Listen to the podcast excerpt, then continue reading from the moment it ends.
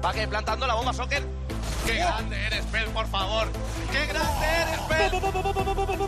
¡Todos contra Pony! ¡No para! ¿Qué pelotas tienes, chaval? ¡Tengo una estatua! ¡Wow! Miguel Ángel Paniagua y Gamers Cope.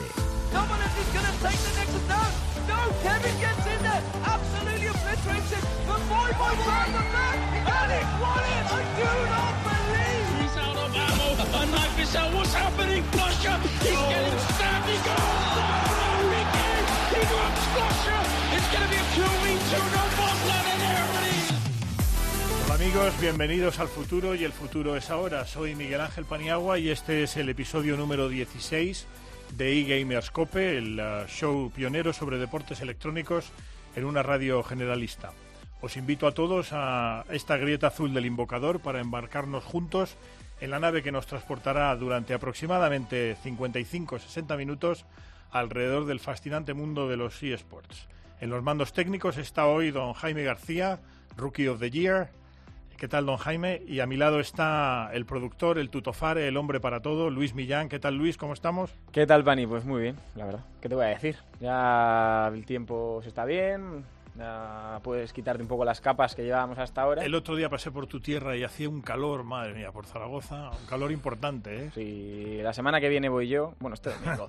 Así que a ver cómo me recibe la tierra, Estuve allí dándole recuerdos a la Pilarica. como debe ser. Muy bien. Bueno, pues cuéntame... Bueno, sí, lo que te iba a contar, que ya aquí nos liamos. Te iba a contar redes sociales, en Twitter somos arroba eGamerscope y en Facebook, facebook.com barra eGamerscope. Y sobre la encuesta que lanzábamos la semana pasada, que venía por esa polémica, entre comillas, sobre la derrota que le habían asignado el comité de competición de la LVP a Basconia ante G2, preguntábamos si a nuestros oyentes si les parecía bien, pues muy ajustada en esta ocasión, muy ajustada, 48-52. ¿Qué crees que es el 52 y qué crees que es el 48? Yo creo que el 52 es favorable a la sanción, o sea, al a que le den el triunfo a- al rival de Basconia. Pues no. ¿Ves? Si es que nunca acierto. El, al 52% no le parece bien y al 48% sí le parece bien. De todas maneras, muy, a- muy ajustado. Hay opiniones para todo. Yo ahí voy siempre con Fernando Cardenete, o sea que... Muy bien, pues nada, eh, vamos a don Jaime con Windfall de Fat Rat, la rata gorda.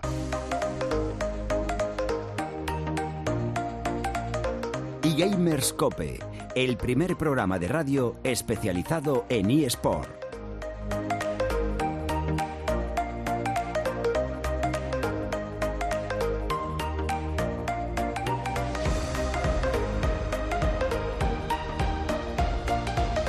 Muy bien, pues como siempre vamos a presentar ya a los colaboradores. En, el- en los estudios de Cope Madrid tengo a Fernando Cardenete, el especialista en múltiples juegos, pero sobre todo gran especialista en LOL, en League of Legends. ¿Qué tal, Fernando? Muy bien, ya se ha calmado un poquito la pretemporada, ya no hay tantos fichajes, ya nos podemos centrar en lo que realmente nos interesa, que es el terreno de juego. Ya han empezado las ligas y hablaremos sobre ellas después. Muy bien, a mi izquierda está don Sergio García, el hombre de Counter-Strike. Hoy estoy un poco mosca porque me ha traído aquí una camiseta de Virtus Pro, que son nuestros grandes rivales de Astralis, pero bueno, como es buen tío, se lo perdono. Buenas tardes, no, hombre, es que ya empieza la época del trinque, lo hablaremos más tarde. Además, hoy vengo rodeado de, de papeles y de información. Que van además a torneos back-to-back, es decir, van a trincar por a diestro y siniestro Sí, sí. los polacos. Llega la época del trinque y no- nos la tomamos muy en serio. Muy bien, y en los estudios de Cope Málaga está nuestro gurú particular, Xavi Carrión. Sabots, ¿qué tal, Xavi? Muy buenas tardes, aquí Bueno. ya para hablar un poco de, de la actualidad. Sí, señor. Que hoy además tenemos que darle a esto, como diría aquel, un poco de ritmo porque luego vienen los ah, compañeros del fútbol sala y hay que dejarles el estudio libre. Pues muy bien, eh, vamos ya con ah, Alan Walker, Faded, de esa canción tan bonita, para dar paso ya a nuestro primer protagonista.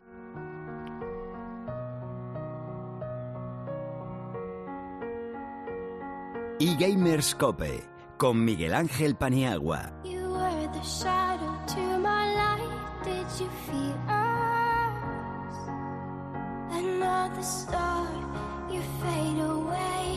Afraid aim is out of sight. Wanna see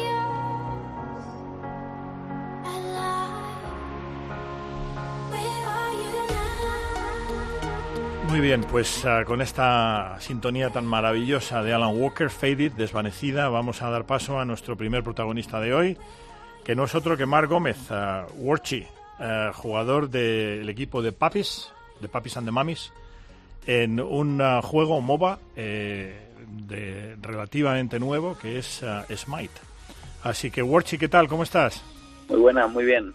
¿Qué tal va todo? Muy bien, muchas gracias. Me alegro.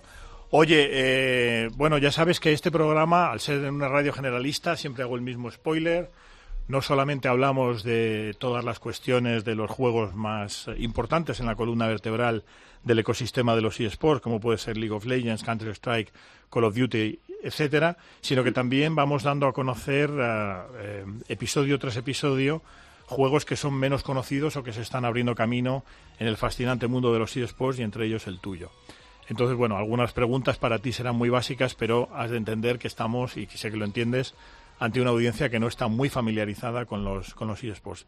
Sí. Así que, Warchi, vamos a empezar por el principio, como me gusta a mí. Eh, ¿Cómo y cuándo empezaste a jugar Smite o cómo en, en, empezaste más concretamente en el, en el mundo de los eSports? Bueno, en el mundo de los eSports empecé con, con Smite realmente porque, bueno, antes no tampoco es que estuviera esto muy muy avanzado, digamos, ¿no? En los eSports, uh -huh. porque, bueno, son recientemente nuevos, ¿no? Como tal, entonces empecé con, con Smite, pero claro, a jugar a videojuegos pues de toda la vida, ¿no? Básicamente, pero lo que es con eSports y eSports así más en serio, siempre, bueno, pues quizás hace muchísimos años, pues sí que a lo mejor intentabas apuntarte a algún torneito de Counter-Strike 1.5 o 1.6 o algo de eso, ¿no? Pero como era yo muy joven en esa época también, pues tampoco llegué nunca a, a profesionalizarlo, digamos. Muy bien. Eh, dicho esto, eh, háblanos un poco de ti. ¿Quién es Marc Gómez? Eh, ¿De dónde vienes? ¿A qué dedicas el tiempo libre, como decía aquel? Y sobre todo, ¿a dónde vas? Que eso es muy importante. ¿A dónde, a dónde vas con el equipo y, y con el juego? Luego hablaremos más en profundidad del juego. Bueno, pues yo soy un jugador de Mike, básicamente. Uh -huh. Pues, ¿qué, qué, qué, qué decirte? No sé. Eh, ¿De dónde eres? Soy de Barcelona. Ajá. Somos un equipo todo nacional, por cierto. Si la gente se lo pregunta un poquito de papis y eso por el nombre, que es un poco curioso y todo eso, ¿no? eh, y bueno, ¿dónde vamos? Pues estamos ahora mismo en, en la liga más alta de Europa, ¿no? Nos hemos clasificado ahora mismo, la, digamos, la LCS del LoL, lo que sería equivalente. Uh -huh. Y bueno, pues nos hemos clasificado esta temporada para estar ahí y estamos intentándolo dar. ¿Dónde queremos llegar? Pues a lo más alto, ¿no? Pero hay camino por delante todavía. Fenomenal. Oye, y háblanos eh, del juego, háblanos de Smite. Sé que es un MOBA, es decir, un Multiplayer Online Battle Arena, es decir, más está, sabemos que hay arena y shooter, es decir, arena y, y, de disparo. Este es un juego de arena, es decir, estaría más en la familia, vamos, más no, es, está en la familia de juegos como League of Legends o, sí. o Dota 2, ¿no? Y, y, háblanos un poco del juego. Sé que los desarrolladores son Hi-Res Studios, y, pero bueno, te dejo a ti el resto de, que nos hables de, de este juego que a, a, priori parece fascinante y además le llaman el juego de los dioses y que nos expliques también por qué. Sí, vale, pues eh, a ver, la diferencia entre este MOBA ¿no? y, y, los otros MOBAs que hay ahora, que bueno, hay algunos ya también más similares, pero entre los más conocidos como son Lolidota, es básicamente la, la cámara, ¿no? Los de Lolidota, la cámara es vista aérea, tú ves lo, eh, el juego desde arriba y te uh -huh. mueves por el mapa desde esa vista, ¿no? Tú puedes no estar en tu mismo personaje, digamos, y puedes estar viendo otros sitios. Sin embargo, en, en Might tú estás atado a tu personaje directamente y lo que tienes que hacer es eh, pues controlarlo desde ahí, como si fuera un shooter, pero en tercera persona, básicamente. No es un shooter en primera persona y es eso, tiene el, el punto de, de, tener las habilidades pues de, de, de, shooter, además de MOBA. Es lo que, lo que me gusta del juego personalmente, ¿no? Y bueno, el tema de los dioses es porque la temática es de dioses, están varios panteones, el griego, el romano, chino, japonés, y, y bueno, básicamente hay dioses mitológicos de, de, de, esas culturas, ¿no? Como sería, pues yo qué sé, si tienes a Thor, tienes a Afrodita, tienes a Hércules, Cupido, desde otros que son menos conocidos como chinos, ¿no? De Bakasura y cosas así. Entonces, ese por eso básicamente es de dioses. O sea que tú vas eligiendo, eh, digamos que vas unido a un personaje que es una deidad en, en alguna de las uh, culturas históricas eh, que en el mundo existen y han existido, ¿no? Sí. Correcto. Oye, y mm, eh, ¿cómo está en cuanto a premios? Porque, por ejemplo, eh, los dos juegos, digamos, de la misma familia, League of Legends y sobre todo Dota 2, que gracias al crowdfunding uh, eh, son capaces de, de, dar unos premios estratosféricos. Aquí el tema de pasta, no me digan más de lo que puedas decirme, porque esto lo escuchan los Ya, de Hacienda, no, pero, lo- ¿cómo está el tema de premios y demás? La verdad es que para hacerse un nombre en su primer año hicieron un poco de crowdfunding en el sentido del premio y la verdad es que llegó a una cifra muy interesante porque era en su primer año y llegó a dos millones y medio de, de dólares, o sea, un premio impresionante realmente, está entre los top de premios para ser un juego así que no es tan conocido como otros, ¿no? Pero en cambio, en los últimos años creo que lo habían reducido para repartir más durante la temporada y no solo en un pico, en el último torneo, digamos, en el Mundial, en vez de darlo todo en el último pico, pues lo han repartido más y en el Mundial, pues el torneo más gordo es de un millón de dólares el, el premio. Un millón, ¿no? Un millón de dólares, dices. Sí, un millón de dólares, que el primero se lleva la mitad, 500.000. 500.000, eso ya es una, eso ya es una, una buena pasta. Sí, sí, sí. Bueno, están conmigo los tres grandes expertos, Fernando Cardenete, Glord, eh, Sergio García Got y Xavi Carrión, Xabots. Pasan ellos a preguntarte y luego ya te recojo yo para, para despedirte. Empieza preguntándote en territorio amigo siempre, ¿eh? eh, eh, Got, Sergio García. Buenas, Guarchi, ¿qué tal? Eh, lo primero, daros la enhorabuena por la clasificación a, esa competición, como tú bien has dicho, la máxima categoría europea.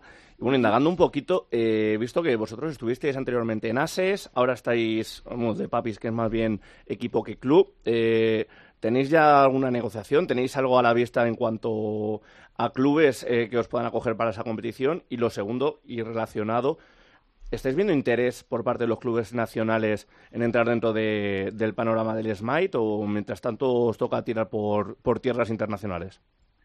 Bueno, en cuanto a lo primero sí que estamos barajando algunas opciones, tenemos algunas ofertas y estamos mirando a ver cuál sería una, una buena oferta, porque bueno, como, como ya en la fase online ya se gana un dinero que no requiere nada de, clubes ni de nada de, de gastos de LAN ni nada de eso, porque además en, en Smite concretamente las competiciones que hay son muy muy propias, ¿no? Y lo que hay de gastos de, de desplazamiento ya lo paga el propio Jaire. Entonces los clubes ahí entran muy poco en juego. Entonces tienes que ver una oferta, ¿no?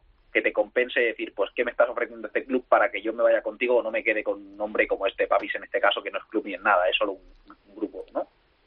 Un equipo. Entonces, eso sí que hay ofertas, sí que hay ofertas de, también a nivel nacional, que sí que les interesa, y bueno, internacional también. Pero claro, es que es un juego que es menos conocido, entonces eh, cuesta más, cuesta más.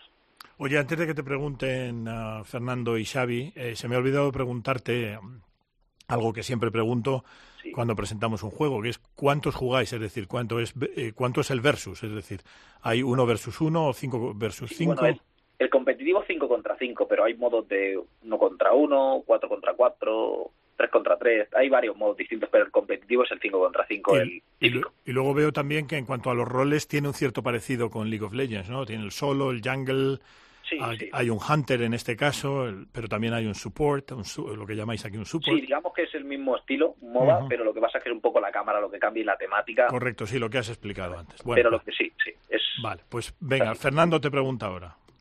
Bueno, Guarchi, lo primero, darte también la enhorabuena por la clasificación de la que informamos la semana pasada y las gracias por, por pasarte. Yo tengo también dos preguntas. La primera, he estado mirando la clasificación y salvo que hayáis jugado eh, hace una hora, eh, creo que vais con un empate y una derrota o algo así, o, o, bueno, tenéis un punto ahora mismo. Eh, y te quería preguntar por cómo estás viendo ahora mismo el nivel de la, de la Smite Pro League, porque supongo que ese salto eh, de calidad se habrá notado también y los equipos obviamente son más duros. Pues eh, la verdad es que sí, ahora mismo llevamos eso, jugamos el sábado nuevamente, de momento llevamos un empate y una, y una victoria, ha sido una derrota que diga, y sí, bueno, el nivel pues evidentemente no estás acostumbrado a estar en esta liga, no es lo mismo, no todo el mundo que ya sabes que salta de una liga a otra, digamos, de lo que estás en la segunda, ¿no? Digamos un poquito, y pasas a, a la pues a la Pro League, ahí se nota mucho el cambio, todos los players que pasan en todos los juegos siempre se dice, ¿no? Que es la realidad que hay un cambio muy brusco, porque tú no estás acostumbrado ¿no? a, jugar a eso y bueno, pues ahora mismo pues estamos viendo evidentemente el nivel de los jugadores y de los equipos que estamos jugando a diario contra ellos entrenando ¿no? y, es muy alto, la verdad, hay mucho nivel. Y la segunda pregunta que te quería hacer, enlazada también con el, con el nivel tanto de la liga como el vuestro, es que por lo que he visto también eres youtuber y tienes una cifra de seguidores eh, bastante importante y además subes vídeo con relativa frecuencia. ¿Te afecta esto a la hora de, de entrenar? Porque supongo que antes quizás al no tener el requerimiento de la liga tenías a lo mejor más tiempo libre o tal, pero ahora supongo que tenéis más, más bloques de entrenamiento. ¿Cómo afecta eso a tu relación con el equipo en cuanto a entrenamiento y demás? Bueno, la verdad es que no me afecta negativamente. El hecho de que yo me dedique a esto al 100% del tiempo, pues hace que pueda dedicarle todas las horas del mundo a jugar en Might y por eso también mejorar más, ¿no? Eh, porque me dedico a ello a plenamente, no tengo otro trabajo, ya dejé mi trabajo hace un tiempo para dedicarme a eso, a YouTube y Twitch y eso.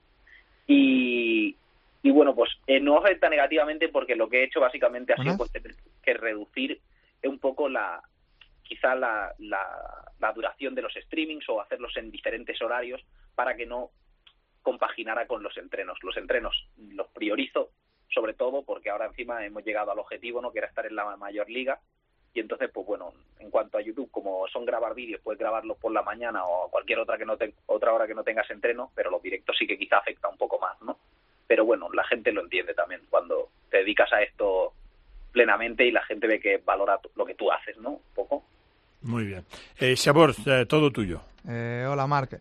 Mira, eh, yo ya que han preguntado por la Liga eh, Online Europea, yo quería preguntarte sobre vuestra posible asistencia a DreamHack. ¿Hay una competición internacional o europea al menos en DreamHack Valencia? Eh, ¿Tenéis algún plan de, estar ahí? ¿Hay posibilidad de clasificatorios online?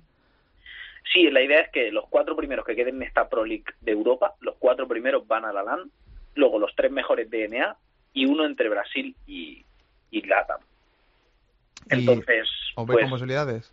está complicado, está complicado, la verdad. O sea, es nuestro primer split aquí, la gente tiene muchísimo nivel. Nosotros vamos a darlo todo por intentar estar ahí, ya que encima que se hace un torneo eh, mundial, digamos, ¿no? Y se hace aquí en España, pues con un equipo nacional representando sería increíble, pero es complicado porque es nuestro primer split y, y bueno, con, con mantener los papeles yo creo que estaríamos contentos, pero evidentemente no nos vamos a dar por vencidos y vamos a intentar a ver si conseguimos hacernos con un top para ya, Madrid. Y ya una segunda, una segunda pregunta, eh, no tiene nada que ver con Smites, pero sí con la desarrolladora, es el juego Paladins. Eh, la llegada de Paladins, que es un juego de, de la misma desarrolladora, eh, ¿ha sido beneficioso, perjudicial para Smite? Eh, ¿Han repartido eh, apoyo en los torneos o no se ha visto afectado Smite ante, ante esta llegada? la verdad es que la, la gente siempre un poquito pues te quejas un poco, ¿no? Porque ves que a lo mejor, sobre todo al principio, ahora la verdad es que ha tenido bastante éxito el juego en sí. Paladins el competitivo y en cuanto a viewer creo que no tiene tanto, pero en cuanto a players creo que hay mucha gente jugando porque le gusta que sea estilo Overwatch, básicamente, que sea lo mismo pero gratis. Y, y no sé, la verdad es que no, la gente siempre se quejaba un poquito porque decías, oye, es que estás poniendo unos premios para un juego que no tiene mucho éxito y, y como parece que se lo esté quitando al juego principal que es Smite, que es el que les ha dado el éxito a la compañía realmente, ¿no? Pero, pero realmente yo creo que se esfuerzan para que la gente esté bastante contenta con el juego al que están jugando, que es en este caso Smite, ¿no?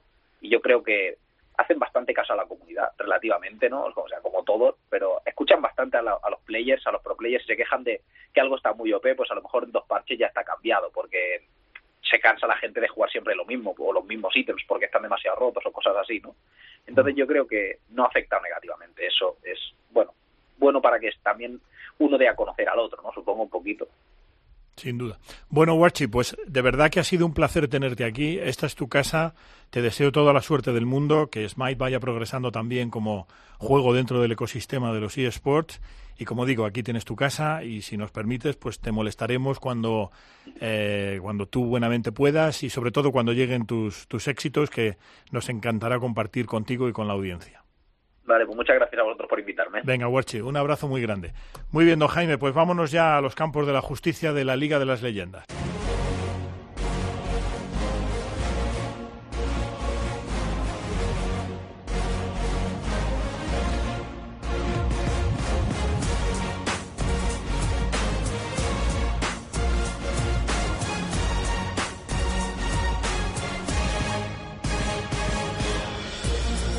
Muy bien, pues en el campo de la justicia más antiguo y venerado, en la grieta del invocador, vamos ya con lo que es ah, todo el mundo de los de la League of Legends y ah, nos va a leer eh, resultados de la Superliga Orange, de, la, de nuestros amigos de la LVP, clasificación, etcétera, nuestro amigo Sergio. Bueno, pues esta semana no ha habido jornada por la disputa de, de la Copa, de la que ahora nos hablará Fernando. Lo que sí sabemos es los partidos que se disputarán la semana que viene y el lunes enfrentarán Kif y Penguins. Origen España contra Basconia, dejando para el martes un G2 Vodafone contra Giants y Asus Rock Army contra Basconia, que juegan dos veces la semana que viene. En la clasificación, Basconia que queda primero con 24 puntos, Kif y Penguins empatados con 17 en la segunda y tercera posición, Valencia cuarto con 16, Asus Rock con 13, G2 con 12, Origen con 9 y colista Giants con 8. Muy bien, pues ah, ya, ya, ya olemos a Gamergy. ¿eh? Esto ya está. Ya entramos en junio. Quedan tres jornadas. Es el, el, Sí. el mes de Gamergy. Sí, antes de entrar a Fer. la Copa, por repaso rápido de la clasificación, se van a enfrentar Kif y, y Penguins, que son ahora mismo segundo y tercero clasificados, con empate, si no, si no me equivoco por lo que han dicho. Y ese partido será bastante importante. También el de Hello Vodafone contra Giants, que está Giants todavía tiene posibilidad de matemáticas de clasificarse porque hay nueve puntos en juego y la diferencia con Valencia es 8. Y de hecho se enfrentan en la última jornada. Y visto lo que han hecho en la Copa, que ahora lo comentaremos, pues a lo mejor incluso se pone más emocionante todavía la, la clasificación. Mira qué bien. Bueno, vamos entonces, si os parece, Xavi, interven cuando quieras, por supuesto, como siempre, con la Copa Corte Inglés. Se jugó la fase final, eh, semifinales y final este domingo en, en Málaga y bueno, eh, creo que hubo unas 800 personas, entre 800 y 1000, y 1000 personas allí en, en la asistencia eh, presencial. Eh, la primera semifinal que fue de Eretis contra Gedo Vodafone empezó bastante fuerte el equipo de segunda y de hecho se podía haber llevado cualquier equipo la, la semifinal porque destacó casi más por el- los fallos de cada equipo que por eh, su acierto. Eh, la jugada clave fue la de Skane, el support de Gedo Vodafone, que hizo una teamfight espectacular para que Lusen destrozase y ya pasasen a la final y en la otra eh, la reedición de la final de la temporada anterior que fue Giants contra Vasconia Vasconia Ajá. que llegaba como favorito incluso con esa derrota eh, sin jugar por problemas de conexión eh, líder indiscutible de la Superliga Orange pero como siempre en, en España no termina de haber un líder claro por mucho digan los puntos y volvió a decepcionar en un evento presencial Vasconia por mucha inversión que tenga, una plantilla ya repleta de estrellas, no termina de cuajar buenos resultados en, en los eventos presenciales, no se sabe por qué, porque tampoco es que sean novatos que tengan que quitarse los nervios, así que no tendrá que eh, trabajar a la NEAE para conseguir el éxito, y ya en la final, pues indiscutible Giants, el fichaje de Gilius de última hora por los motivos familiares ineludibles de, de Tinks, eh, ha tenido un impacto tremendo, es un jugador de, de otra talla, igual que Jizuke, que se llevó el MVP del torneo, son jugadores que están aquí para jugar la Challenger Series, como lo comentaremos, y se pasearon completamente por, por la grieta. Muy bien, Xavi, supongo que estarías en primer plano allí. Cuéntanos un poco eh, sobre tu experiencia sobre la Copa Corte Inglés. Sí, tus yo- comentarios al respecto. Yo estuve, estuve en el evento y, eh, como dice Fernando, hubo 800.000 personas. El, el aforo era 1.200, pero no se terminó de llenar, pero estuvo, estuvo todo, todo lleno. Y poco más que comentar lo que ha dicho Fernando, que claramente se notó el fichaje de Gilio, eh, era la comidilla allí entre en toda la gente que estaba viendo el partido eh, y la, y la toda la competición eh, veían claro que Giants era se había convertido en favorito solo por tenerle, ya no por el nivel que ofrecía él, sino porque eh, lo comentó mucha gente allí, eh, la tranquilidad que transmitió al resto de compañeros. Eh, es algo que, que muchas veces no se tiene en cuenta, pero los compañeros tienen una tranquilidad con él al lado que no se había visto en, en toda la temporada, incluso gente propia de Giants, el entrenador y gente de- del club, nos decían que estaban irreconocibles los jugadores por la tranquilidad con la que habían jugado y la serenidad, algo que, que les dio eh, el fichaje de, de, de Gilius y el buen nivel de, de Yisuke. Oye, y os pregunto a los dos, tanto a Xavi como a Fernando, Sergio, tú también si quieres puedes intervenir. Eh, ¿No será que Vasconia tiene demasiada presión eh, psicológica por el hecho de ser eh, prácticamente, como dicen los alemanes, klar favorit, es decir, el claro favorito para todo?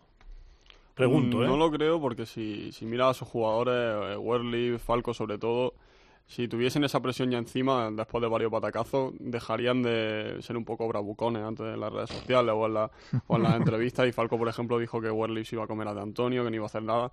Y, y hace bien en decirlo porque realmente se supone lo que, lo que iba a pasar y le da un poco de, de sabor adicional al enfrentamiento. No, no sé qué será, no sé si es que la preparación antes de los partidos presenciales, que normalmente tienen más tiempo y las estrategias son un poco diferentes, no la terminan de hacer tan bien, pero Aranea se supone que es uno de los mejores entrenadores de España. Entonces, no, no sé, que hay un componente ahí extraño en Vasconia que no termina de funcionar. Yo creo que, que Vasconia tiene, tiene dos fallos. El primero, le está costando mucho ganar en presencial porque el ambiente es totalmente diferente. Una cosa es jugar, aunque esté en la Gaming House, pero con toda la tranquilidad del mundo, sin tener un público delante, quizás un poco con la presión que tú comentabas de, de sentirse favoritos, que quieras que no, al principio no la sientes, pero como la partida se te ponga cuesta arriba es cuando sí te empieza a pesar. Y lo segundo, yo creo que Vasconia es un equipo que lo están conformando para ganar la Superliga Orange con una preparación a largo plazo y están obviando la preparación a corto plazo de los partidos. Esto que hace que vayas líder de la clasificación porque vas a acabar dominando todos los equipos en una, en una liga de, de tres meses, pero te vas a jugar un partido contra aquí Fabo 5 y lo pierdes. Te vas a jugar una copa contra un equipo que lleva dos semanas sabiendo que juega contra ti o tres semanas y lo pierdes. Yo creo que falla un poquito ahí de, de preparación objetiva de un solo partido. Entiendo. Xavi. Sí, no, yo estaba de acuerdo con, con Fernando. Yo no creo que la presión les afecte. De hecho, eh, como dicen las redes sociales, que siempre están jugando con eso, incluso cuando perdieron, eh, aquí en la Cope, Cope Málaga se entrevistó a Werley y, y quitó eh, protagonismo a la Copa, de hecho, eh, haciendo bromas como que la Copa no es importante, como que no le habían dado importancia a, a la Copa. Y, y, yo creo que es, es más bien eh, exceso de confianza, puede ser. Eh, se ven todo el año siendo superiores en la fase online. Eh, sus nombres, por nombre, el equipo es el rival a batir, pero yo creo que es más un exceso de confianza de, de como semanalmente están ganando, se relajan en los entrenamientos y cuando llega, como dice God, momentos claves donde eh, tienes que esforzarte en la estrategia eh, a un partido, es algo que no están asumiendo, asumiendo bien. Sí, pasa mucho también en el deporte convencional, ¿eh? No en vano hay equipos y entrenadores que son mucho más de Final Four, verbigracias Bradovic en baloncesto, y luego hay entrenadores como puede ser Airo García Reneses u otros que son más de eh, completar un equipo a lo largo de una temporada, empezando a lo mejor con ciertas dudas, fase de valle, fase de montaña, y luego ya al final es cuando el equipo está redondo y cuando te gana la temporada regular y los playoffs, ¿no? Bueno, pues vamos con el clasificatorio para la Challenger Series europea. Hemos tenido una noticia muy buena y otra no tan buena. Pues hay que empezar la, por la no tan buena. La no tan buena es que Kiev no ha conseguido clasificarse, hizo un papel bastante decente. En cuanto a resultado, el mejor que ha hecho un representante de la Liga Española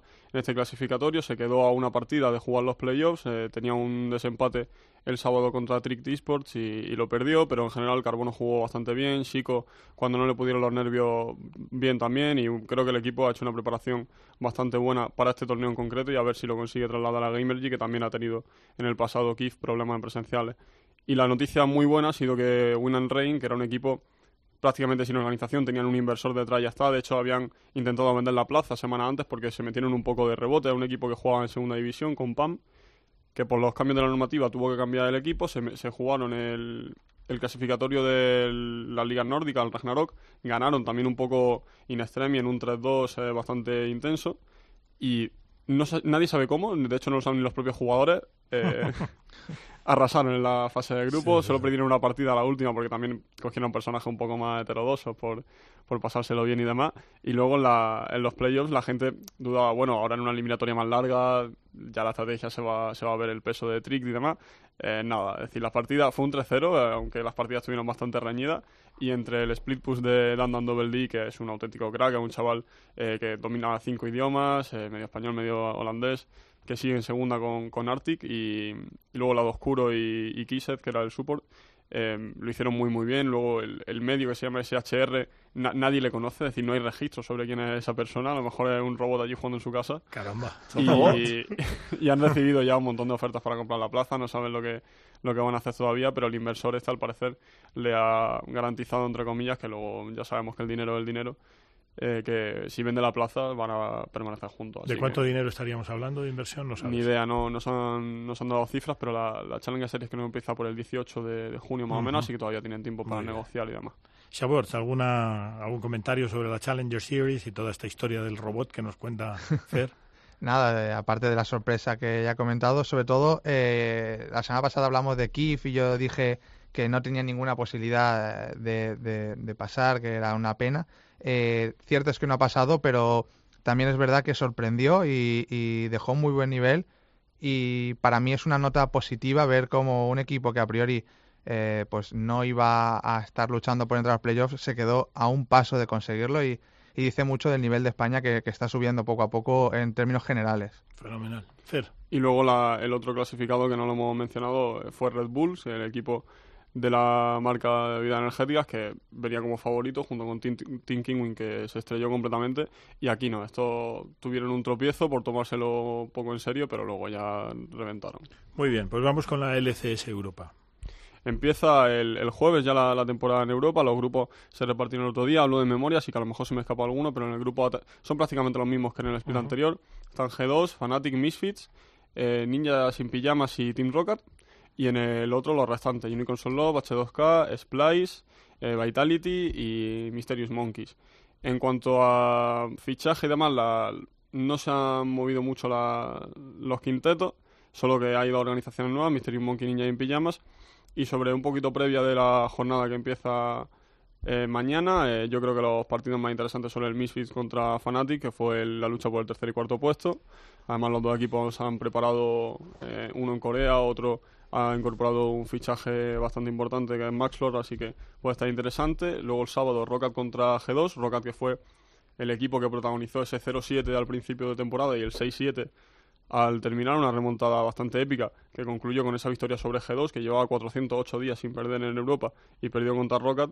Para nada porque al final no se clasificaron para playoffs pero ahí también hay un poquito de morbo. Recordar también que juega Sendo el jugador de G2 Vodafone esta semana. Y Loulex. Y Lulex, correcto, en la, en la jungla. Y ya el domingo yo creo que es más interesante el Niña en Pijamas contra Fnatic, más que nada porque es el equipo el que le ha vendido Claro. la plaza de Fnatic Academy. Muy bien. LCS North America. También empieza esta semana, pero aquí la noticia más bien es que la Liga de Videojuegos Profesional va a empezar a retransmitir la, la competición. Eh, ahí el pobre Ibai va a tener pluriempleo, ¿eh? Sí, bueno, han, han captado también nuevos comentaristas, están ahora mismo procesándolo, hay más de 170 candidaturas, así que saldrá también talento nuevo, pero sin duda los que están ahora mismo en rotación van a echar hora extra y van a necesitar unos cuantos cafés. Pero eh, dejo un poco los horarios porque es una liga bastante mm, atractiva, que mucha gente la pedía, también porque tiene equipos eh, con mucha tradición. Eh, la- se va a jugar la madrugada del viernes al sábado, van a emitir de 12 a 3 de la mañana eh, un mejor de 3 y luego la madrugada del sábado al domingo y del domingo al lunes dos mejores de 3. Uno empieza a las 9 y termina a las 12 y otro empieza a las 12 y termina a las 3. O sea que Ibai a trasnochar, ¿no, Xavi? Sí, eh, toca, toca trasnochar para ver, para ver todos estos partidos. Y la verdad es que es una gran noticia que la LVP lo haga porque hay mucha gente que, que le interesa más incluso Norteamérica que, que Europa. Eh, De hecho, los números de, de viewers eh, no me los sé de memoria, pero, pero en Europa habían, habían caído bastante. Y de hecho tendrán un atractivo especial los, los seguidores de Norteamérica porque eh, aquí no hay grupos, entonces normalmente lo que se hace es que en la primera jornada juegan eh, los finalistas, es decir, Te- Team Ujú. Solomid y Cloud9, que son equipos con mucho seguimiento, juegan el sábado, si no me equivoco, y se sabe también que las finales van a ser en, en Boston. Por cierto, ahora que hablas de Cloud9, estuve analizando los inversores que tiene porque hicieron una, digamos una presentación de inversores y eso es una eso es un conglomerado de, de pasta monumental, pero además con gente muy conocida del mundo del deporte convencional en los Estados Unidos, jugadores profesionales, eh, propietarios de equipos, o sea que Cloud9 es un transatlántico en el tema de los, Nine de es ahora mismo uno de los clubes más potentes de Norteamérica. sin duda, Si si no el que más, Si no el que más. si no el que más. Muy bien, Yulol. Sí, el, el College Championship de Riot Games, una de las competiciones nor- eh, norteamericanas de carácter universitario que organiza Riot, que se ha jugado este fin de semana la final, había eh, ocho equipos clasificados, si no, si no me equivoco, y al final se la llevó, se la llevó Maryville eh, contra la Universidad de Toronto, el título se volvió a quedar en los, en los Estados Unidos, se impuso por 3-1, y bueno, la verdad es que eh, se, bueno, se jugó allí en los estudios de la LCS norteamericana y el seguimiento obviamente no es tan grande como, como el de la liga principal, pero cada vez hay más. Cada vez hay más, sí. Y de hecho, Xavi, eh, en 2014 solamente había una universidad, Robert Morris, eh, del estado de Mm. Illinois, que ofreció una beca completa por primera vez en la historia, una beca completa de estudiante atleta, al modelo de lo que es un jugador de fútbol, un jugador de baloncesto, que sabéis que les becan durante 3-4 años. Y este año eh, ha habido 31 universidades que han ofrecido, 31 universidades distintas, que han ofrecido una o más becas a jugadores de, de League of Legends para que participaran en esta competición. Sí, es que la tradición de, de- de universidad de Estados Unidos le viene perfecto a los eSports. Es algo que, que muchas veces vamos a echar de menos aquí, aunque hay algo, empiezan a, a salir algo. La Sí, UCAM, tuvimos aquí la a UCAM, gente, sí, a hace, hace alguna cosa, sí, pero la tradición de, de apoyo a deporte y, y el eSports al final es un deporte Claro. eh, en Estados además, Unidos es muy Claro, beneficioso. Ya tienen el conducto hecho pues, por el fútbol americano, por el baloncesto, es decir, que, que esa cultura, esa cultura ya existe. La única paradoja es que en el 99,9% de los casos eh, la liga universitaria, por ejemplo en baloncesto, en teoría da pie a luego ir a la NBA, bueno, en teoría y en la práctica, da pie a ir a la NBA y en, ah, en el tema de eSport los jugadores universitarios en muchas ocasiones son más mayores que los profesionales de eSport que son mucho más precoces. De Muy todas formas, alguno ha, ha conseguido ascender. Ha conseguido ascender, sí, Mm. correcto, correcto. Bueno, pues vamos a ver si te parece ya con rumores y fichajes. Sí, que esta vez no hay, no hay tantas como la semana pasada, pero todavía unos cuantos. Empezamos por Europa. Giants Gaming, que no ha confirmado todavía su, su plantilla para la Challenger Series. Y de hecho tienen hasta el 6 de junio para dar la definitiva. Ahora mismo han presentado nombres para que Riot haga el típico chequeo de si son aceptables por su comportamiento y demás. Pero la base de datos ahora mismo dice que tienen a Ruin, que es un, un top coreano bastante bueno a nivel, a nivel mecánico. Gilius, Jizuke y Mini Trupax, que sería un poco el núcleo. eh, ahora mismo compite en Superliga Orange. Y luego Sho, que es el, support portugués, también compañero de Mini Trupax, que parece que van a coger a, a otro support porque no tiene todavía el nivel necesario. Origen, que finalmente no ha vendido su plaza a la Challenger Series, y hubo duda incluso de si había vendido la plaza, pero se mantenía con la, con la marca. Desde Origen me confirmaron que no, que la plaza es suya, pero aún así ha habido muchísimas ofertas, ha habido conversaciones bastante cercanas a la negociación ya directamente con Ninja sin pijamas, que al final se quedó con la Fnatic Academy, y sobre todo con Laser Kittens, que estuvo a punto de comprarla y iba a fich- a fichar a Kiki, se estaba todavía negociándolo, pero iban a coger también a un par de coreanos, a Serif, que estuvo en Origen España, y a Clay, pero al final se, se queda la plaza Origen. En lo que no se sabe es todavía el, el roster. Origen no se vende. Origen no se desciende. No, es que ayer lo anunciaron Sí, sí, así, o sea, el, el tuit fue, fue Origen Origen, no se no se vende. Sí, pero yo creo que es porque no ha llegado el precio que querían, Sí, yo- yo- yo creo básicamente. ¿Cuánto pueden estar pidiendo más o menos? Una idea. ¿no? Pues imagínate con lo que están metiendo Paris Saint Germain, Schalke y demás, si se ha vendido la, la- la- la- ah, la de la LCS a unos 400.000, Aquí a 200, la mitad más o menos. 200.000, bueno, es Y- una, Y, algunos pagan incluso más en salario y demás que los de la, la LCS. es que- una buena pasta. Bueno, pues nada, don Jaime, vámonos ya con la, con la sintonía de Two Steps from Hell, a dos pasos del infierno, al mundo de Counter-Strike.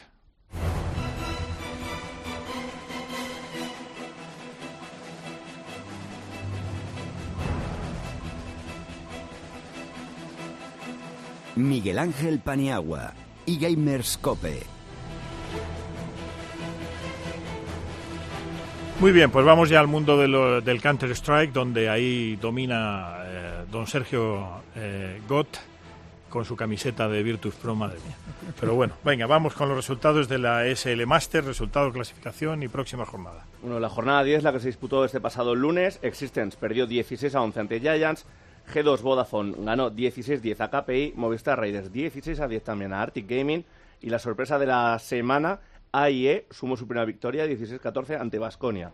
Y en la jornada número 11 disputada el martes 30, G2 Vodafone 16, Movistar Raiders 10, Giants 16, KPI 7, Basconia 14, Existence 16 y Arctic 16, AIE 12. Y en la clasificación tenemos cambio de líder. G2 Vodafone, que empata puntos a Movistar Raiders, pero por los encuentros particulares se pone primero. Giants, tercero con 21 puntos. Cuarto KPI y Existence con 18. Basconia, sexto con 15. Arctic con 9. Y ya prácticamente de- eh, abocado a la promoción por el descenso, AIE con 3 puntos. Muy bien. En cuanto a la próxima jornada, la del día lunes 5 de junio, Movistar Raiders contra Giants, Arctic G2 Vodafone, AIE contra Existence, KPI Basconia y el martes día 6, Basconia Movistar Raiders, Existence KPI, AIE G2 Vodafone, Giants Arctic. Por cierto que Movistar ya ha anunciado oficialmente su ah, Practice House en- ahí en Matadero, donde se me coló el perro aquella vez, que me, y ya de paso me enseñaron las obras. Bueno, pues ya están terminadas las obras y tiene una pinta de ser un pepinazo monumental, como ya hablamos aquí en su momento. Bueno, Got, háblame de la previa de las finales de la SL Pro League. Pues sí, la SL Pro League que ya está con sus finales en Dallas. eh, en un vídeo promocional que lanzó la propia SL, pues se nombraba como el Counter-Strike vuelve a sus orígenes, porque recordamos que las primeras competiciones fueron en Dallas, En la Dallas. CPL de Dallas. Entonces, bueno, pues volvemos allá a una de las ciudades originarias de la competición. Tenemos 12 equipos, separados en dos grupos. En el primero, Cloud9, Envias, Fnatic, G2, Immortals y SK. Y en el segundo, Liquid, Mouse Sports, Navi, North, Energy y Optic. Parten como favoritos SK y G2 principalmente. Y habrá que tener mucho ojo a Optic Gaming con Mixwell y a Mouse Sports con Lowell. Muy bien. Eh, la previa de Asia Minor. Pues para los amantes del CSGO exótico, entre los que yo me incluyo, se va a disputar este fin de semana el Minor Asiático. Recordamos que los Minors son esos torneos regionales que dan acceso a los clasificatorios para allá el mayor. Y aquí tenemos ocho equipos. En el grupo A estarán Renegades, Flash, por Australia y China respectivamente, por Tailandia Signature, por el Líbano Spotnet, y en el grupo B Tailu, por China The Mongols de Mongolia, Immunity de Australia, y también de Tailandia 76-42. Aquí principal favoritos Renegades, Tailu y Flash, y pasan dos equipos. ¿Despertará en los ah, del continente de Asia-Pacífico eh, en el mundo de Counter-Strike? ¿Llegarán a ser una amenaza en un futuro cercano, tú crees? Empiezan a despertar. Pues cuando estos despiertan hay que echarse a temblar. Sí, desde luego. Bueno, pues vamos con la actualidad también de Counter-Strike. Sí, aquí Eh, Sergio. tenemos tres noticias, va a ser cosa de poco. La primera eh, anunció la, en el día de ayer la Adrenaline Cyber League, ese back-to-back que comentabas de Virtus Pro, puesto que el 16 de junio va a jugar en Atlanta contra Astralis y el 18 en Moscú. Clink, clink, Hombre, al Tinker, pero vamos. En Moscú un torneo de cuatro equipos se va a disputar en un solo día y donde también van a estar Navi, Hellraisers y Flipside. El prize pool, 100k a repartir, 65 para el campeón, 25 para el subcampeón y los que pierdan en semifinales, 5k. Voy a pensar que se lo van a tomar en serio. Sí. Venirte desde Atlanta hasta Moscú en un día para Complicado. llevarte 5k. Complicado. Por lo menos si se enfrenta con nadie en la final, el dinero se queda en la misma casa, ¿no? Porque son todavía Eh, de- y- del mismo conglomerado. Sí, realmente sí. Y los patrocinadores son pizca más o menos. Sí. Los míos están solo en Atlanta. A Moscú no van. ¿no? No, a Moscú no. O sea, a Moscú va los que quieren trincar. Claro, claro.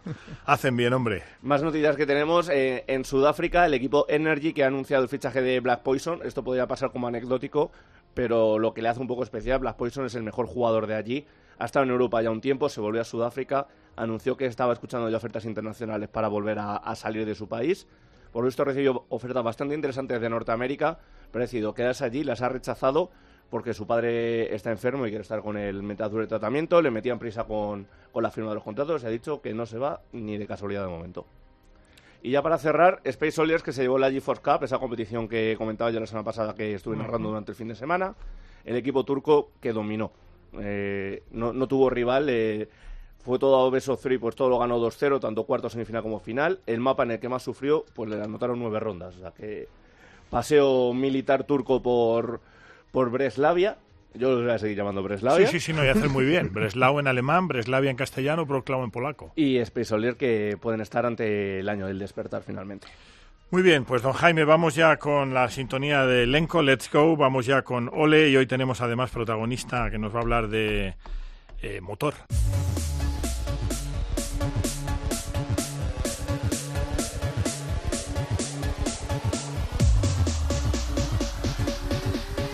eGamers Cope, tu programa sobre eSport en Cope.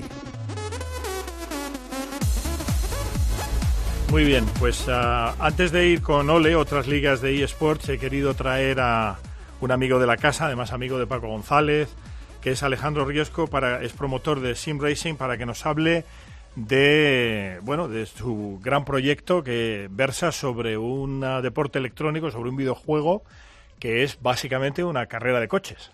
Eso es. ¿Qué tal, Pues, Alejandro? ¿qué tal? Bienvenido. Hola. Bueno, pues nada, cuéntame un poco vuestro proyecto. Pues como tú dices, nosotros estamos en el mundo de la tecnología, de la competición, en el género del motor, pues lo que somos es el Sim Racing, carreras de coches con, con nuestros PCs, consolas desde casa o presencialmente, que también se está dando mucho los torneos presenciales que vienen ahora en verano con League of Legends también y Counter Strike que estabais hablando. Fenomenal. ¿Y cuál es el juego base, es decir, eh, sobre, sobre el que se establece este eSport?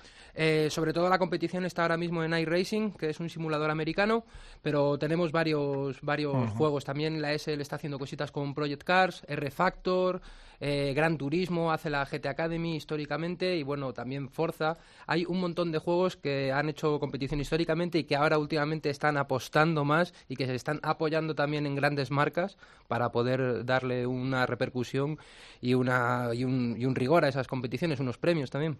Oye, he visto un poco, el- me has enseñado antes ah, de entrar al estudio pantallazos de, de lo que es la carrera en sí y tiene una...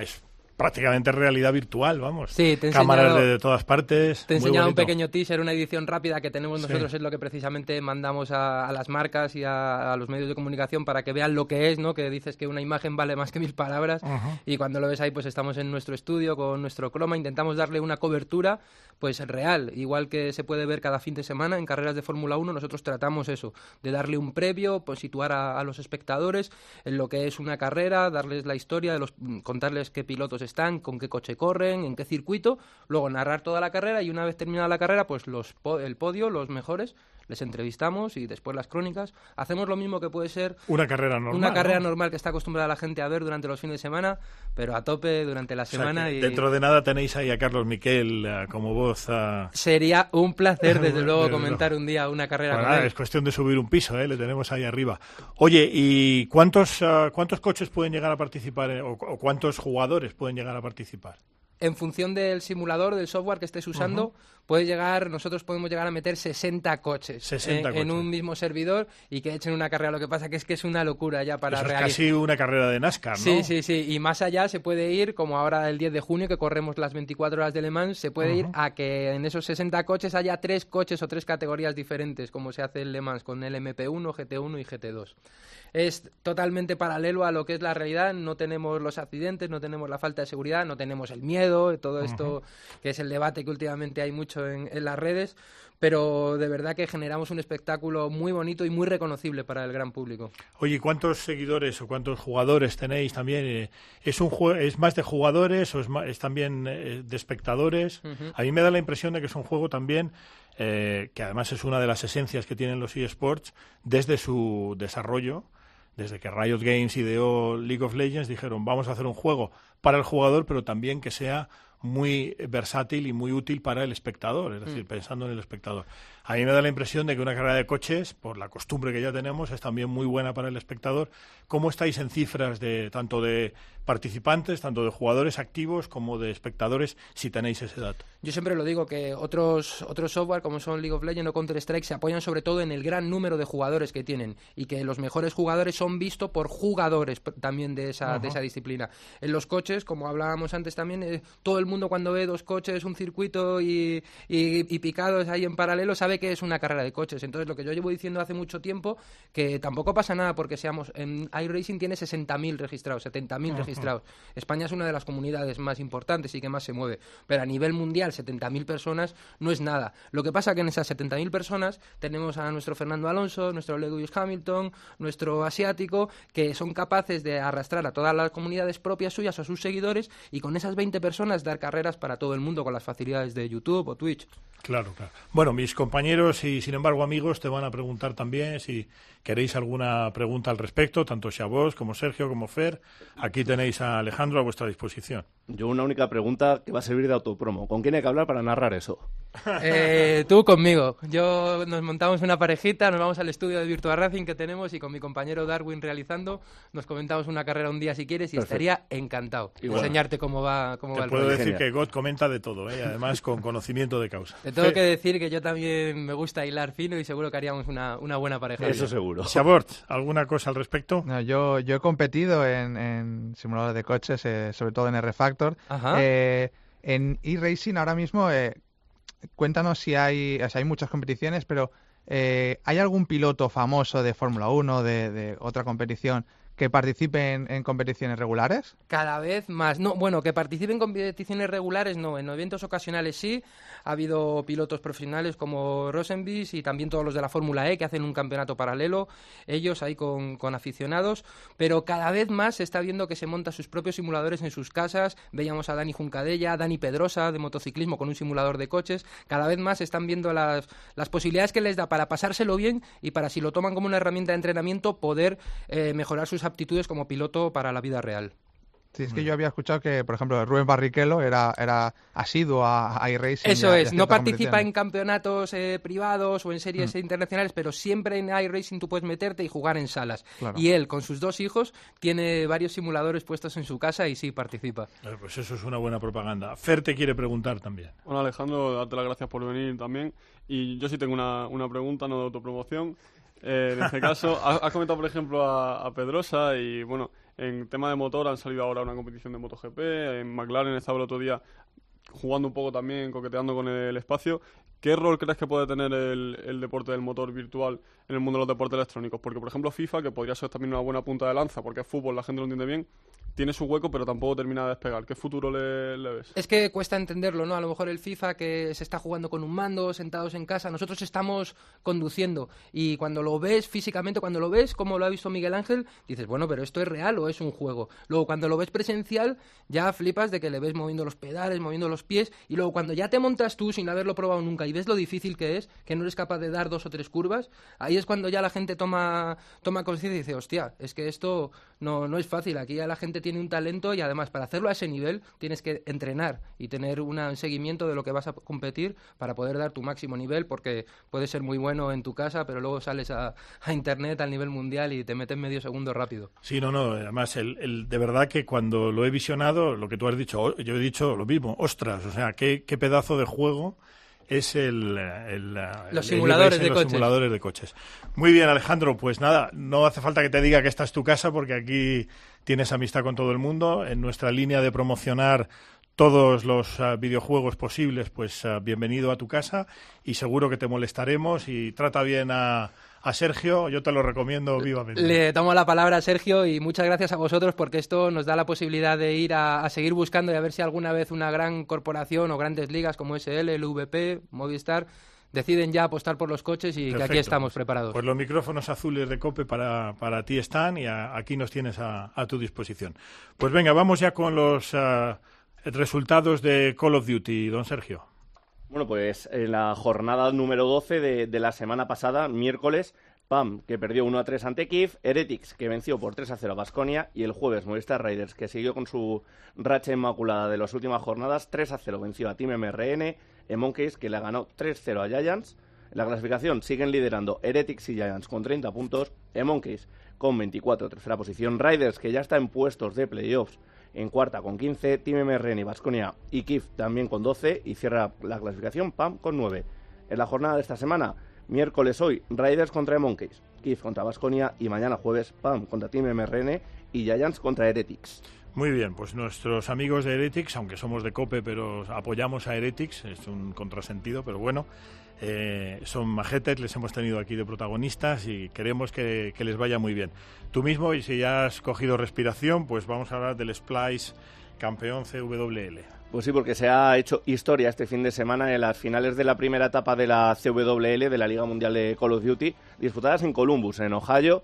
Splice, equipo europeo, es la primera vez que gana un torneo internacional y además que era como un invasor. Había siete equipos estadounidenses, Splice como único representante del viejo continente y ha vencido dejando en la cuneta a Evil Genesis por 3 a 0, Enigma Six 3-2, 3-1 a Face y 3-2 a LG. La sorpresa negativa Optic Gaming, que partía como principal favorito y que ha acabado en cuarta posición. Muy bien, en Hearthstone, ah, Fernando, el NA, la North America Spring Championship. Sí, tenemos tres temas. El primero de ellos es los playoffs de, primavera en Norteamérica. El veterano Muzi, que es conocido porque tiene una buena capacidad para predecir por dónde va el metajuego, para montar mazos bastante creativos. Ha conseguido su primer triunfo en un, en un torneo importante. Eh, el jugador de Luminosity lo pasó bastante mal en la semifinal, que quedó 3-2 contra el brasileño Diego Díaz, pero arrasó en los cuartos de final y en la final contra un debutante que era Quonet. Y esos tres jugadores, Diego Díaz, Muzi y Quonet, se sumarán a, Ant eh, para representar a Norteamérica en los playoffs globales de, primavera. En España, eh, Hello Vodafone, que por fin ha apostado por el juego de cartas con Krigram y Keisercillo, son los jugadores que van a inaugurar el equipo de Hearthstone. Realmente sorprende porque para el nivel de inversión que requiere son dos jugadores, son los jugadores de su casa, no es mucho y da una visibilidad importante. Sorprendía que no hubiesen apostado hasta ahora, pero bueno, buena señal para el Hearthstone español. Y sobre el torneo de salvaje que llevamos comentando una semana, ya sí se saben lo- los detalles, más allá del reglamento. Los 64 mejores jugadores de los rankings de América, Europa y Asia Pacífico jugarán una fase clasificatoria eh, respectiva para cada región, con un formato de conquista, el mejor de 5 y un bracket de perdedores, es decir, hay doble eliminación, hay repesca. Los dos mejores de cada región van a los, playo- a playoffs, donde se juntan con los dos mejores de China, y la fase clasificatoria será del 9 al 11 de junio, los playoffs del 1 al 2 de julio y la, la bolsa de premios de unos 25.000 dólares. Muy bien, vamos con Dota 2, que siempre lo decimos, es eh, gracias al crowdfunding, eh, el, jue- el eh, videojuego que más premios reparte. Evil Geniuses, campeón Manila, Sergio. Sí, que es el que más premios da. Eso será en el torneo de International que se disputará en agosto, pero de momento hemos tenido un torneo de la categoría Masters disputado en Manila, como tú bien comentabas, 250.000 dólares de premios y se lo ha llevado Evil Geniuses. Poco sorpresa porque Oje, uno de los principales favoritos, ha acabado cayendo en la segunda ronda del loser bracket. Y bueno, Evil Geniuses que se imponía 3 a 1 ante Newbie. Y nada, pues seguimos con, con el dotador que creo que tenemos torneo la semana que viene, Epicenter en Moscú, también bastante interesante. Creo que eran 500.000 dólares de premio. ¿Vienes ahora el, el number one?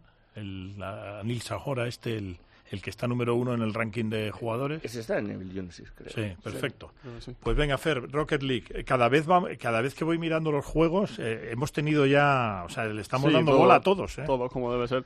Y al de darle bola también va este juego, que es Rocket League, el Mundial por Selecciones, Ujú. que no se sabe todavía mucho de él, porque lo organiza League of Rockets, no la propia Sionix, aunque parece que sí apoya esta organización, porque montó un torneo previo que se llamaba 12 Titans y ahí sí lo promocionaron. Pero bueno, han salido ya un par de teasers, salió uno en febrero y este 25 de mayo salió ya un tráiler espectacular, por cierto, con unas tomas muy muy buenas, el, el doblador de, de Gandalf en, en inglés, eh, la verdad es que es bastante impactante. Y a diferencia de otros juegos, como puede ser por ejemplo League of Legends, va a tener Rocket League un mundial por selecciones, que se sabe que va a ser en, en verano, pero de momento poco más. Así que hay que seguir la pista porque puede tener muy buena pinta. Muy bien. Sergio, otro de los juegos que también le hemos dado mucha bola aquí, Overwatch, Takeover 2. Este fin de semana que se va a disputar en Alemania, en las oficinas de Tech TV, que es una productora de, de streaming, sí que ya hace también muchas veces competiciones. Especialmente recuerdo yo Counter-Strike, StarCraft y Warcraft. Y ahora se pasan a- al Overwatch. Y un torneo bastante interesante en el que van a estar equipos tan importantes como Cloud9, E-United, Misfits, Rogue o NIP. Y por otro lado tenemos representación española, Movistar Riders, que también estará allí. Muy bien. NBA 2K, aquí tenemos que hablar un poquito Fer y yo también, y vosotros, de los de cómo va avanzando la NBA en el mundo de los eSports. Sí, ya habíamos comentado previamente que Houston Rockets, por ejemplo, tenía un departamento de deportes electrónicos con su respectivo director. Los Golden State Warriors abrió también un- una búsqueda de director de deporte electrónico. Los Dallas Mavericks, que ya tienen a, a uno, que es Anthony Muraco. Y en Cleveland, los Cleveland Cavaliers, que... Lo eh, anunciaron casi Correcto, después. justo después, que también van a buscar un manager de, del equipo para esa supuesta el E-League. Bueno, supuesta no, que va, va a ocurrir. ocurrir. Y no se sabe ya si van a seguir apostando por ello. Pero también hay que decir que, eh, por lo menos, eh, los Houston Rockets, eh, los Golden State Warriors y los Dallas Mavericks, que yo sepa, el Se General Manager ¿no? de eSports van a expandir hacia lo que yo llamo los juegos eh, que forman la columna vertebral del ecosistema de los eSports, como son League of Legends, eh, Dota 2 probablemente también, Call of Duty, Counter-Strike, etcétera. Sí. Y os anuncio que el próximo equipo que va a anunciar un General Manager de eSports será Memphis Grizzlies, el equipo de Margasol. Sí, más o menos todos comparten un poco en cuanto a propietario, el ese interés por la tecnología. propietario y general manager de baloncesto muy orientado a, a Advanced Metrics, a Big Data, a Sí, estadística avanzada, a la modernidad, ¿no? Sí, porque decir, Cuba, por ejemplo, también recuerdo que fue de los primeros en meterse Correcto. con Unicorn, la página de apuestas, luego fue a la IEM también, que se llevó una multa por, por un poco o sea, eso quiere decir que, los, e- que los equipos de la NBA van a apostar muy en serio y, y repito, no solamente por lo que es el NBA 2K, es decir, el juego, la liga de eSports que va a hacer la NBA, que abre con 17 o 18 equipos eh, el año que viene, sino que hay equipos de la NBA que están seriamente involucrados y convencidos para eh, entrar en el mundo de los eSports, pero de pleno. Es decir, que probablemente en un futuro no muy lejano, los Houston Rockets, los Dallas Mavericks, eh, los Golden State Warriors y muy probablemente también Memphis eh, y Cleveland seguramente también, entre otros, pues tendrán ya sus equipos y de la misma forma que hablamos de Cloud9 o de Misfits, etcétera, pues hablaremos ya con nombres y apellidos de equipos de la, de la NBA. Bueno, Sergio, Street Fighter. Este no hemos hablado todavía en el programa. pero hablaremos. Eh, la Elite, que se ha disputado ya los playoffs este fin de semana, tenemos campeón, el joven de 18 años, Punk, que ha sorprendido un poco porque ha, ha derrotado a, jugadores asiáticos que normalmente suelen ser los dominadores y también ha sorprendido porque venía del lado de perdedores. Perdió en la gran final, en la final de ganadores perdón, contra Fenon por 3 a 1 y luego en la gran final, tras superar a Fudo, se volvió a enfrentar a Fenon y aquí ganó él por 4 a 2. Muy bien. Fer Riot Games, diseño y venta de camisetas, es un tema muy interesante también. Sí, da, da para debate. La semana pasada, justo el, miércoles, comentábamos, yendo hacia la, hacia la clase del máster, que Riot Games iba a diseñar la- las equipaciones de, la- de los equipos de la LPL, de la Liga China. Y ahora también se sabe que van a distribuirlo, venderlo y solo le va a dar un, un pequeño porcentaje a los equipos. Es algo que ya se propuso en 2015, por lo menos el tema de los diseños, y que supongo que ha salido ahora adelante por la- el sistema de franquicias que se va a instaurar este verano. Pero realmente, bueno, aprovecho también que tú sabes más de la liga americana, etcétera. A mí realmente no me termina de convencer el hecho de que la propia desarrolladora y organizadora del, de la liga eh, diseñe todas las equipaciones porque no deja al club eh, desarrollar un poco esa cultura corporativa, esa identidad, sobre todo si tienen eh, equipos en otras disciplinas, porque si solo tuviese League of Legends todavía, pero ya te marca un poco el diseño de, de las demás y además las querrán vender su propia web, no en Totalmente de acuerdo. eventos de Riot, entonces no sé muy bien cómo lo ves. No, no, yo no lo veo bien. Es decir, yo creo que desde un punto de vista estrictamente de business es muy lógico pensar que eh, mm, cada espacio de, de los eSports, cada disciplina de los eSports, como mucho pueden tener un patrocinador. Es decir, Riot Games puede tener un patrocinador, pero que todos lleven el mismo. En este caso sí que sería factible. Pero todo aquello que no sea de Riot Games, pues habrá otros equipos que, que tengan sus acuerdos, unos con...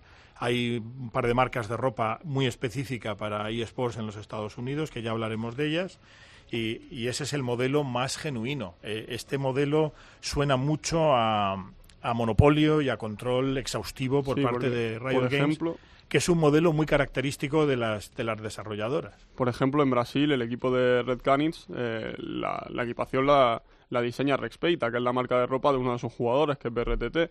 Y no sé, yo por lo general creo que es más saludable proponer unos estándares. Correcto. Obviamente no puedes tener a lo mejor un patrocinador de eh, Que compita apuestas con- o exacto, alcohol sí. o Lo que determinadas marcas por el tema de infantil, o- etcétera. Pero a partir de esos estándares, cada equipo que, Claro. que diseñe, diseñe su Muy bien. Insistes con Street Fighter, ¿no, Sergio? Sí, porque hemos tenido un fin de semana bastante ajetreado. Ya en nuestro continente más cerca, en París, ha disputado la Red Bull Comité, una competición en la que ha habido participación española a cargo de, varios jugadores. Y el que mejor ha quedado ha sido Vega Patch, que ha acabado en el puesto 17.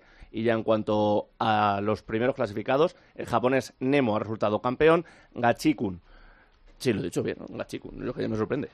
Ha quedado segundo tercero y cuarto Infectious, Daigo y quinto Infiltration, que eran de los principales favoritos. Muy bien, un tema interesante. Nevada y las apuestas. ah, Glor.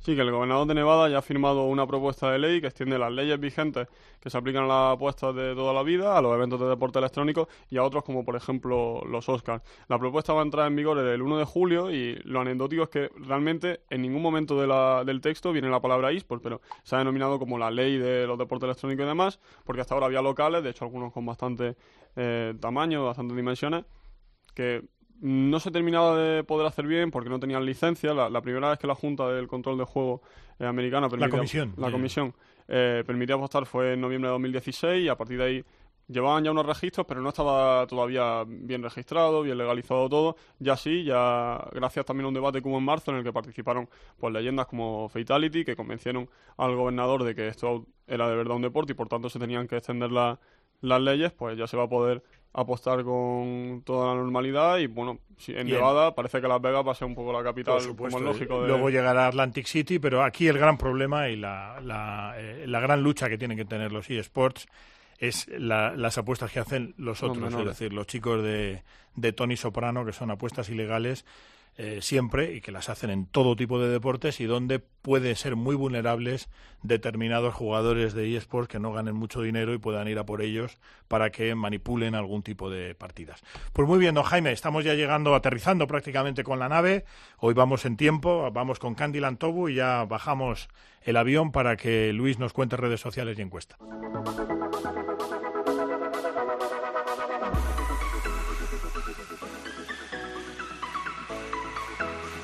eGamers Cope, tu programa de eSport de la cadena Cope.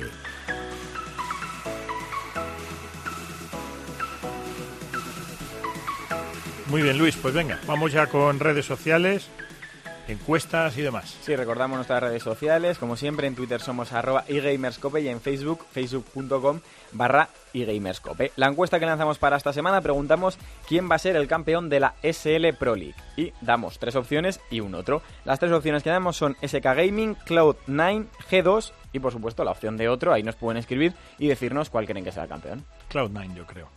Muy bien, Luis, pues hasta aquí el episodio número 16 de eGamerscope. Muchas gracias por escucharnos y esperamos veros nuevamente a bordo de la nave que nos transporta alrededor del fascinante mundo de los eSports cada siete días En nombre de todo el equipo que hace este programa, hoy con uh, don Jaime en los mandos técnicos, con Luis Millán, con Gott, Glor, Chaborts y de quien nos habla Gran Pa, os deseamos una muy feliz semana. Mientras tanto, no dejéis de jugar y sobre todo no dejéis de soñar, porque el futuro es vuestro y el futuro es ahora. Disponga usted de los micrófonos, don Jaime.